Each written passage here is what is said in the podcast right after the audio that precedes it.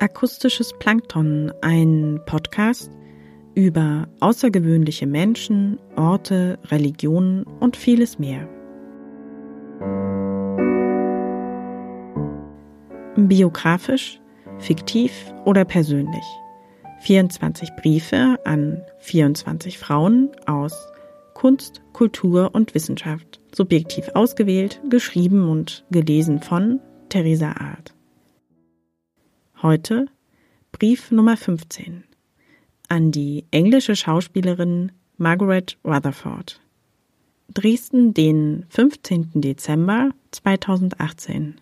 Liebe Margaret Rutherford. Ich wollte Ihnen schon viel eher schreiben und kam nicht dazu. Draußen schneit es. Vielmehr ist es Schneeregen, doch dienen die weißen Flocken der romantischen Vorstellung vom Winter und dem sich bald nähernden Weihnachtsfest. Ich hörte davon, dass sie Weihnachten nicht sonderlich lieben, was mich sehr wunderte, denn in meiner Vorstellung tun sie es nämlich, mit viel schwarzem Tee, Gebäck und vielleicht auch ein wenig Sherry? Nein, ich höre auf mit meinen Unterstellungen. Die Dame Margaret Rutherford wurde am 11. Mai 1892 in London geboren und was jetzt folgt, hört sich eher nach einem Kriminalfall oder einer Tragödie an. Bis zu ihrem zwölften Lebensjahr dachte Margaret, dass sie eine Vollweise wäre, da sie bei ihrer Tante mütterlicherseits aufwuchs. Als Margaret zwei Jahre alt war, beging ihre Mutter Selbstmord.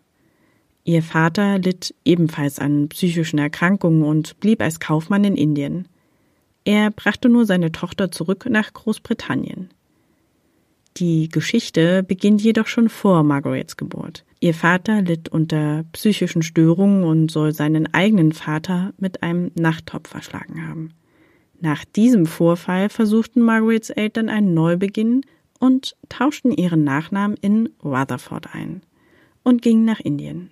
Diese Geschichte erfuhr die zwölfjährige Margaret eher zufällig. In ihrer Autobiografie von 1971 schreibt Rutherford jedoch von ihrem romantischen Vater, der den Nachnamen Rutherford wählte, weil er besser zu einem Schriftsteller passe und weiter, dass er unter tragischen Umständen verstarb, kurz nach dem Tod ihrer Mutter. Liebe Margaret Rutherford, ich persönlich kenne sie nur als Miss Marple in Schwarz-Weiß, immer schick gekleidet in Cape und Perlenkette. Irgendwann las ich einmal, dass sie die Kleidung, Kostüme in den Miss Marple-Filmen selbst auswählten und auch privat einen ähnlichen Kleidungsstil bevorzugten. Das fand ich schön zu wissen und spricht für sie.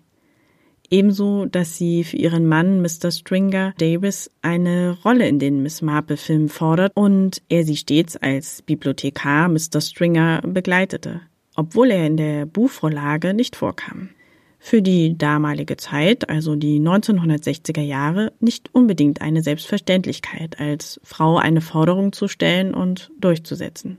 Wenn es nicht beleidigend ist, dann erinnern Sie mich an meine verstorbene Großmutter. Sie sah Ihnen ähnlich und bewegte sich sogar ähnlich wie Sie. Und auch einige Gesten spiegeln meine Großmutter. Sie hatten nicht nur einen schlechten Start ins Leben, sondern auch der Beginn ihrer Karriere war steinig. Mit 33 Jahren hatte sie zum ersten Mal einen beruflichen Schauspielauftritt. Später äußerte sie sich rückblickend in einem Radiointerview dazu, es ist niemals zu spät, glücklich zu werden. Auch wenn dies pathetisch klingt, Frau Rutherford, Ihr Lebenslauf hat mich beeindruckt. Sie haben nie aufgegeben, obwohl Sie heute in der Öffentlichkeit mehr in der Rolle der Miss Marple verhaftet sind.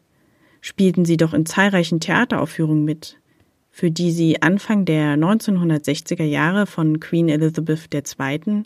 in den Ritterstand erhoben wurden. 1964 gewann sie den Oscar und den Golden Globe Award als beste Nebendarstellerin für ihre Rolle der bankrotten Herzogin von Brighton im Film Hotel International.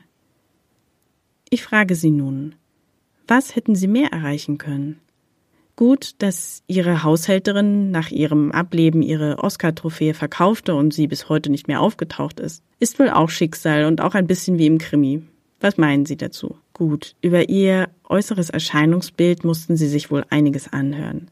Auf die Interviewfrage, ob sie trotz ihres weniger gefälligen Erscheinungsbildes ihr Gesicht als Kapital sehen, erwähnten sie ihr Fünffachkinn und ihre Falten. Ich glaube, sie wurden oft unterschätzt und mussten zu viele Schmähungen hören und wurden zu oft auf ihre Schrulligkeit reduziert. So liebe Margaret Rutherford. Ich werde diesen Brief hier beenden und hoffe, dass ich Sie nicht zu sehr gelangweilt habe. Auf bald.